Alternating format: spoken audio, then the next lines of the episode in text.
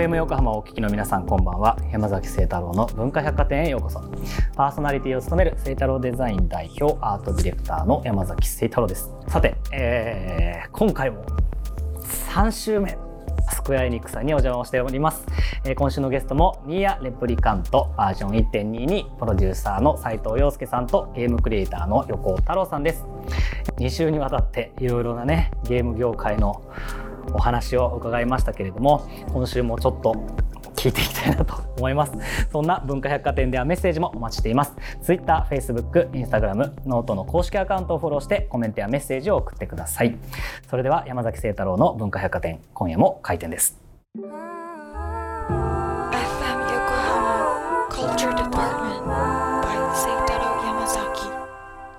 本日の文化百貨店にお越しくださったゲストをご紹介します。プロデューサーの斉藤洋介さんとゲームクリエイターの横尾太郎さんです。よろしくお願いします。よろしくお願いします。すみません、3回目です。いやもうそろそろ飽きられてるんじゃないかと思って。大丈夫ですか ?3 回目ですけどね、大丈夫だと思います。うん、えー、今週はですね、あのゲーム以外の活動かなについてちょっといろいろお話を聞きたいなと思うんですけれども、あの、まあ CG デザインをして、ディレクターをしてゲームをいろいろ作ってきた横尾太郎さんなんですけれども、それ以外にもいろいろな活動をされているということで、これ先週かな先々週かもうどこで聞いたかわからなくなってますけれども、あの、ニーヤシリーズはですね、まあ、いろんなこう、まあ、メディアミックスというか、いろんな展開をされているわけですね。で、えっ、ー、と、ニーヤオートマトの派生版として上演をされた、これ舞台ですね。夜派シリーズ。これ脚本もやられているということなんですけれども、これやっぱゲームと舞台ってやっぱ全然違う感じなんですか？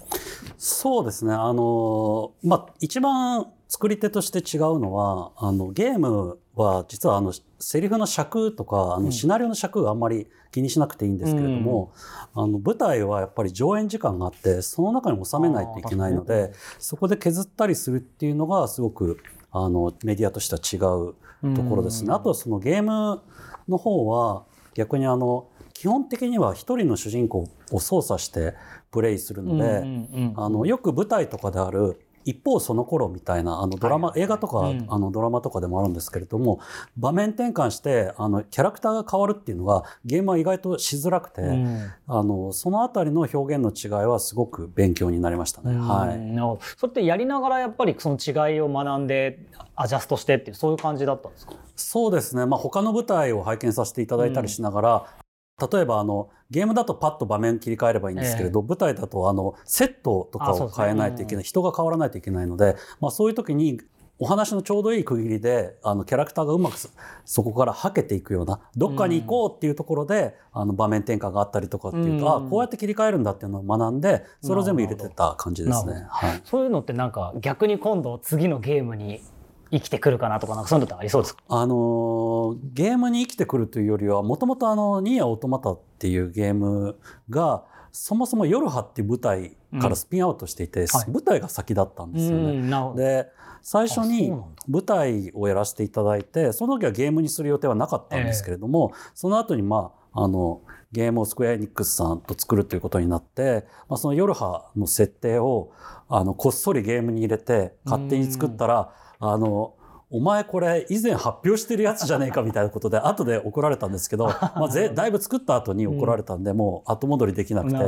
のいい思い出ですね。はい、なるほどですね。フィギュアとかもすごいじゃないですか。はいで僕予約させていただいたんですけどミニカーとか車もすごい好きなんで、車の乗ったやつとかすごい集めてるんですけどゲームのフィギュアを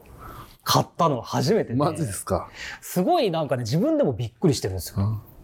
でもなんかあれです、ニーヤンオートマタが売れたおかげで、で今はもうなんか次から次にこんなグッズ作りたいみたいなのが来るようになったりだとか、いろんなその作品とのコラボのそのお願いが来たりだとかになって、まあありがたくもあり、やっぱみんな商売を考えてやってんだなっていうのもありっていう感じで、でも本当クオリティがめちゃめちゃ高いものをいろんな方、それぞれの業界のクリエイターの方々がやっていただいてるので、本当にありがたいなと思いながら。まあ、それこそなんだろう今の、まあ、もう一個の流れなんですかね。そのコスプレみたいなところにもめちゃめちゃハマりがいいというか、はい、あれもなんか狙狙ってやってるんですか？ああいうし仕掛けっていうんですかね？あれは狙ってない。でも一応秋彦さんにはコスプレしやすい感じにしてくださいって いうオーダーをしました。まあ、横尾さんの中で黒い衣装であり、えっ、と、目隠しをしているキャラであり、みたいな当然設定があって、まあ舞台もあったので、うん。あの、黒い衣装の女の子たちが、ええ。その実際に剣、劇をやるっていう舞台で、その時にベースがあったんですけど、私は秋彦さんにお願いしたのはコスプレしやすい衣装にしてくださいって話で。どこどこまでまだ見据えてるんですか？いろいろ。この先の展開というか。もうさすがに横尾さんはいいんじゃないって言ってますけど、ああなる私はここまで大きくなったら。うん。私たちがいいんじゃないって言っても、お客さんの中で残り続けるだろうなと思っていて、残っている以上は何かしらのタイミングで、あの、新しいものは投下してあげるべきだとは思思ってはいたりします。ねはいえー話をちょっと戻しますけれども、これ横尾さんがですね、漫画の原作もはい。されているはいということなんですね。で、これまたちょっと話のテンションも変わるのかもしれないんですけども、現在連載中なのが吉野家兄弟と。これ、あの吉野家ですよね。牛丼の吉野家。これを舞台にしたまあ漫画なんですけれども、この持ち込み企画と。えっと、実はですね、あの、まあ、ここの編集長さんと、あの、以前から知り合いでして、で、なんか始めないみたいなお話をいただいたときに、あの、当時僕、今もう連載終わってる、あの、君死にたもことなかれっていうアクション漫画があってですね、で、あの、ストーリーが続くバトルものだったんですけれども、続く漫画を描くのはしんどいなと思って、1話ずつ終わる話を書きたいなっていうのがまずあったんですね。で、それを考えた時に一番いいのなんだろうと思った時に、グルメ漫画あの好きだし、グルメ番組も好きだから、ええグルメものがいいと思って、で、あの、吉野家好きだなと思って、うんあの、始めたのが、あの、きっかけです。すごい、めちゃめちゃピュアですそう、ね。イージーなきっかけです。はい。めちゃめちゃピュアな、なんか、モチベーションですけど、これ結構すんなり通っていくものなんですか、この企画って。そうですね。編集さんと一緒に吉野家さんに伺って、こういうの書かせてくださいみたいな。だから、あの、よくあれ、あの、宣伝で、あの、なんかい、吉野家さんから依頼を受けて書いてるんじゃないかって言われるんですよ。はいはいはいそうじゃなくて、僕が吉野家を好きだから書いてるだけの漫画ですね。すごいポジティブなエネルギーがね。そのうち能力バトルになると俺は思ってますけ ど、っかで、はちなみにこれ斉藤さんはバーチャルアイドルのプロデュースもされてるんですね。はい。編集にお話しした、その新しい技術からうん新しいエンターテインメントが生まれるだろうってことで、あの、もともとその、ボーカロイドの初音ミクちゃんうんうんうんのライブがあって、映像を流して、あの、歌も当然取り切りのものを流してるところのお客さんがめちゃめちゃ、いあの、それこそキンブレフって喜んでる絵を見たときに、すごくシショッキングだし、新しいなと思って、うん。であれば、さらにそこの先、インタラクティブに会話ができたりとか、あの、やっぱコンサートとかライブって MC って面白いじゃないですか。はい。それをやれたらすごいなと思ってちょうどドラゴンクエスト11のプロデューサーもやってて、うん。で、11がある程度終わりが見えたタイミングで、11のデザイナーとかと、うん。その、いわゆるモーションキャプチャー、リアルタイムのモーションキャプチャーの技術ってどこまでいってるかねっていうのを、ちょっと実験してみましょうってことで、うん。ドラゴンクエスト11のモデル使ったりとかして、あの、実は実験していたら意外といけるじゃんってなって、あ、これちょっとやろうぜって言ったその冬に、あの、VTuber が生まれたんですよ。はいはい。まさにですね、みんな考えてること同じじゃんと思って、実はその冬には、まあいろんなオーディションも始めて、翌春からスタートって形でやってますね。もうちょっとカジュアルな、その実験的なプロジェクトとして立ち上うげんてはいたんですけど、今、あの、ABEX さんからメジャーデビューさせていただいたりとか、結構幅が広がってきて、まあコロナ禍じゃなければ、あの、赤坂ブリッツとかゼップカムでやる予定だったんですけど、なくなってしまったりとかして、はい、今ね大変だねもうちょっと残念ではあるんですけど、また、あの、日常に戻れば、うんそういった形のもやっていきたいなと思ってるんですけど。だって今ね、モデルももう、あの、CG になってるというか、はいバーチャルモデルがもうあれだけ出てて、そうですね。ソーシャル上だともう普通の人格ですもんね。そうですね。あれはすごいなってやっぱね、思いますけれどもね。えーそれでは最後のパートはゲストの方、皆さんに伺っていることをお聞きしたいと思います。えー僕、山崎聖太郎とコラボレーションするとしたら、どんなことをしてみたい、もしくはできると思いますか？僕この質問事前にいただいててなんだろうなと思ったんですけれど、僕はゲームクリエイターで、まあ、脚本とかも書くシナリオも書くっていう仕事として、まあ、共通点としてあの人の心を動かすみたいなところが仕事としてすごい大きいところだなと思っていて、まあ、山崎さんと仕事をするとしたら、まあ、こういうことをやってみたいなと思ったのは、あの戦争をなくしてみたいなって思いましたけど、ああの戦争をなくすっていうことを、まあ、デザインやアートディレクションの力あとゲームや物語の力を使って何ができるんだろうかっていうことを大人が一生懸命考えたらなんか答えが出るんじゃないのかなっていうことを、まあ、あのこの質問を見た時に思いましたね。はい、なるほどねいやそれはもう本当究極ですよね。本当になんだろう、まあ、僕デザイナーというか、まあ、絵をなりわいにしてるのでなんか言葉の力を借りながらもすべ一枚の絵で世の中を笑顔にできたらそれが最高の幸せだなと思ってるんですけどただやっぱたどり着けないで死ぬんだろうなとも思っててなんかそこのチャレンジみたいなのはちょっとやってみたいなとは思いますよね。戦争って良くないことじゃないですか。うん、であの僕も昔これゲームで戦争をなくせるんじゃないのかなって思ってたんですけど、やっぱり僕のあの感性とかその力量では難しいなと思いつつ、うん、ただこれ世代世代をその重ねていけばどっかでその、人の心だからコントロールできるわけですからやめられるんじゃないのかな。例えばバレンタインで今あの日本中の人がチョコレートを12月、えあの2月14日に買ったりするじゃないですか、はい、そういうその資本主義の仕組みであるとかそのプロモーションの仕組みであるとかっていろんな人の心への伝え方が多様化している中で、うん、本当にその精査して選べばあのあ戦争やめようよっていうことをみんなが思える時代が来るんじゃないのかなっていうふうに僕は思っていて、うん、まあこれラジオ聞いてくださってる方ももう本当に考えたことはあんまりない気がするんですよね。うん、あのやれる範囲で何ができるんだろう。それが例えばもう戦争やめようよってどっかに行って大声で叫んでもなかなか止まらないのもみんな分かってるので、じゃあそうじゃなくて自分がやれる範囲でどうしたらいいんだろうってことをちょっとでも考えるっていう、うそういう取っかかりを作る仕事があの山崎さんとやってみたい仕事でしたね。はい、ありがとうございます。昨日あのお家でご飯食べてたんですよ。で長男があの、明日パパゲームのクリエイターになりたいって話を聞いてくるぞみたいなことやってたんですけど、その話、どういう話だみたいな話になったんですね、ニーヤって。まさに僕戦争の話してたんですよ。うんパパここで、あ、なんか魔物が出てきたとして、何も知らないでパパは多分君たちを守るために行くだろうみたいな、うん、みたいな話をまさにしてたんで、ちょっと今鳥肌立ちましたね。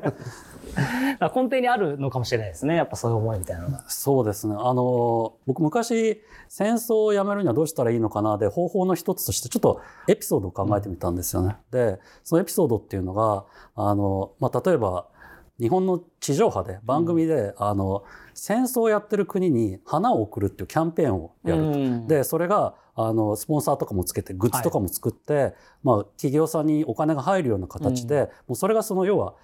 お金になるからみんなやるっていう体裁で、とにかく戦争をやってる両者の国に花を送ると。であの日本がそういうことやってるよっていうそのリスクのないアピールにもなりますし、うん、まあ、政府もそれに乗ってくると、うん、ただそれをやっていくうちにあの受け取らない国も出てくるだろうと。で、うん、倉庫で腐る花が出てきて、で倉庫で腐る花の映像も含めてそういうことが起きてることのメッセージも、を今何が起きてるかっていうことのなんかのろしになるんじゃないかな、はいはい、でやっぱりニュースとか見てて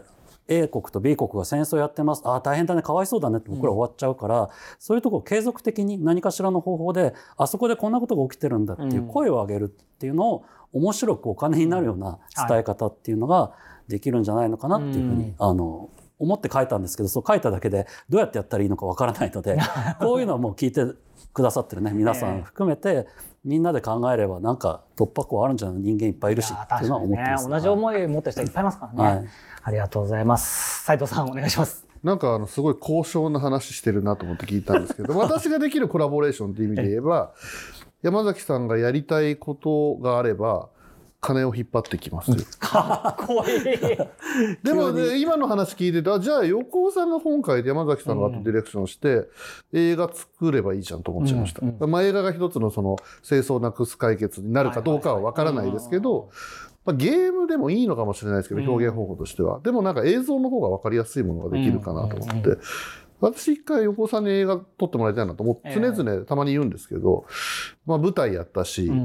まあ、漫画原作やったし、やっぱ映像をやっていいんじゃないと思ってるんですよね。僕はあのそういう時よく言うのはお金さえいただければ何でもやります、ね、映画でもまあ斎藤さんがご用意してくださるなら何でもやります、でもやっぱ映画ってやっぱ表現に携わるものとしてはやっぱ一個のまあ憧れみたいなのありますよね。まあ一時期やっぱり映画の業界に入りたかったけど、うん、やっぱりちょっと入れなくて、えゲーム業界来たっていう人も結構私たちの世代多かったりとかしますよやっぱり。やっぱ総合芸術っていうね、はい、感じがやっぱしますからね。まあ映画の人たちはねゲームの人たちとか以上に身を削ってあの銀幕に自分の名前を載せてたいみたいな 人も結構多いので、やっぱ芸術なんですよねどっちか。商,、商業よりもややや芸術寄りというか,、だそこはなんかゲームに携わってる人とちょっと違うなと思いつつ。ゲームもそれに近いような印象はありますけど、いやゲームの方が一発あ今はちょっと変わったかもしれないですけど、一発当ててやろう感の強かった人が多かったイメージですね。ゲームでしかできないインタラクションでそれを通じてしかできない表現もちょっと増えてきました、ねそうそうですね。それがなんかゲームっていうそのテレビテレビゲームというテレビの枠だけじゃなくて、現実世界の中で、まあ、AR 使ったりとか、うん、それこそ VR みたいなところとかでできる表現がやっぱ増えてるので、うん、いろんな人にいろんなその挑戦をしてもらえる土壌は整ってるんじゃないかなと思いますけど、ね、そう。山崎さんがおっしゃったゲームを使ってとかゲーム以外のところでとかあのすごく僕はあの同意するところがあって、うん、あのコンテンツと呼ばれる映画とか小説とか舞台とかそうなんですけれども、ええ、それだけがあの全てだというふうにはこれからはなっていかないと思っていて、うん、やっぱりあのそれを取り巻く広告であるとか、体験であるとか終わった後あのお客様同士がお話できるコラボカフェとか今ありますけれども、うんはい、そういうところにあのだんだん拡張してきてるなっていうふうに考えてます。でそう思うと、まあ、そのいろんなメディアを横断していろいろやるっていうのは、うん、あのまあ、特に山崎さんの領域がそのあたりかなと僕は思うんですけれども、そのあたりの面白さを使ってなんか表現ができるといいなというふうに考えてます。ね、いやぜひどこかでご一緒させていただきたい。いやそれは本当にチャレンジしてみたいですよね。ありがとうございます。そしてえー、この番組のコンセプトでである文化百貨店という架空の百貨店があったとして、バイヤーとして一角を与えられたらどんなものを扱いたいですか？じゃあ、斉藤さんから。私やっぱおおもちゃやりたいんですよ。あの、もともとやっぱりですね、あの、やっぱり、あの、自分がやっぱり幼少期から、まあ、成長していく過程の中で、うん、超合金のおもちゃで遊んでる時に、うん。あのロケットパンチのパンチ部分がなくなったりとか、はいはい、あとはちょっと調子乗ってふざけて遊んでた時に落として壊したりみたいなものが、うん、その大人になる過程の中で実は結構物をなくしたり壊したりっていうのが、うん、性格を決める要素の一つだったりとか友達を大切にしなければいけないとか物を大事にするとかっていうところの一つのあの重要なあの要素だと思っていて、うん、まあ、それを考えるとやっぱりあの形あるものっていうものが最後は強いなと思ってて、うん、まあ、考え方がある時から変わったのはそのいろんな若い人と話すとあの小学校の時これこれっていう斎藤さんが作ったゲーム遊びましたとかっていう人たちが入ってくる時代になったので、あゲームでもやっぱそういうその上層教育の中でいいあのこと、まあ、いいのか悪いのか分かんないですけど、影響影響を与えるっていうことができるんだっていうところでちょっと考え方が変わったんですけど、それでもやっぱり最後はなんか自分が考えたおもちゃを、はい、そうですね、フィジカルなものをあの作って置いてみたいなっていう気はします、なるほど、ありがとうございます。横尾さんお願いします。はい。あの、まあ、文化百貨店というお店で一角を借りられるということは、まあ、そのお店があるってことなんで、その文化百貨店を脱出する方法を書いた本を 売りたいと思います。それ閉じ込められてるの？それ設定的にそこはもうあの僕が今定義したんです。けど、はい、まあその空間があるみたいなので、うん、まあ何かえその外どうなってるの？みたいなこと思ったんですね。であのまあそれをとりあえずそこから出るための本が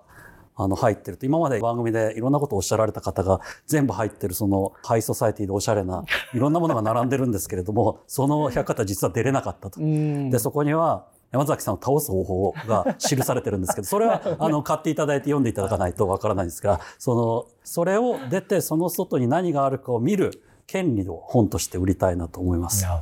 ありがとうございます。即興のゲームシナリオがね、できた感じでしたね。はい、ありがとうございます。それでは最後に改めてニーアレプリカントバージョン1.22について教えてください。あの、ニーヤレプリカント買ってください。あの、全然関係ないんですけど、ね？はい、私、あの、横浜出身で、あの、FM 横浜のね、文化百貨店に呼んでいただいて、本当にありがたいなと。今、まあ、いろんな手段で全国で聞けはするんですけど、うん、まあ、地元のラジオに呼んでいただいて、本当に嬉しいなと思うので、あの、まあ、レプリカントの宣伝をするならば、あの、お金に余裕がある方は、あの、気まぐれに買っていただいても満足いただけるゲームだと思いますので、はい、ぜひ買っていただければ嬉しいです。えありがとうございました。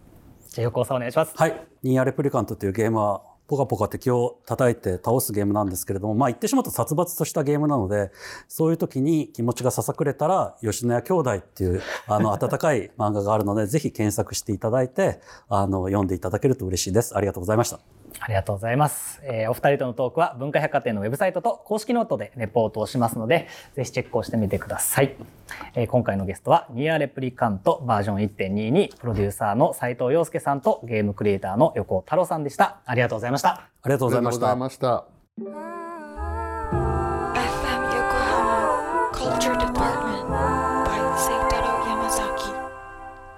ということで初めてですねゲストが3週にわたるというねあの特別会に結果としてはなりましたけれどもあの、まあ、ニーヤファンとしてはですね、えーとまあ、斉藤さんと横尾太郎さんのお話がめちゃめちゃ面白かったですね。ちなみにあの僕ニーヤ好きで今回あのゲストに出ていただいたんですけどゲームは僕結構好きで1日24時間しかないんで、まあ、どうやって時間を使うかみたいな話があるじゃないですか。で僕年に3本だけやるって決めてるんですよ。でなんかその話題になってるやつとかをまとまったお休みあのお正月とゴールデンウィークとあと夏休みので3本やるっていうのを決めてるんですけどそれでニーヤに当たった時はねめちゃめちゃ嬉しかったっすね。ちなみにあのニーヤレプリカント僕はもう2回2回目が全部終わってるんで実はでもあれまだまだ2週とか3週あるんだよね。やり込み要素が結構多いみたいなんでこの後の回転がついていけるかなっていうのがまあちょっと心配ですけれどもね。といったところで今週の文化百貨店は閉店となります。次回は、えー、久しぶりのソロ会久しぶりなのかな？なんかたまにあるような気がしますけどね、えー、ソロ会になります。番組スタッフと一緒にゆるーくちょっと雑談みたいな形でお送りをしようかなというふうに思います。それではまた来週6月27日の深夜0時半にお待ちしています。お相手は山崎聖太郎でした。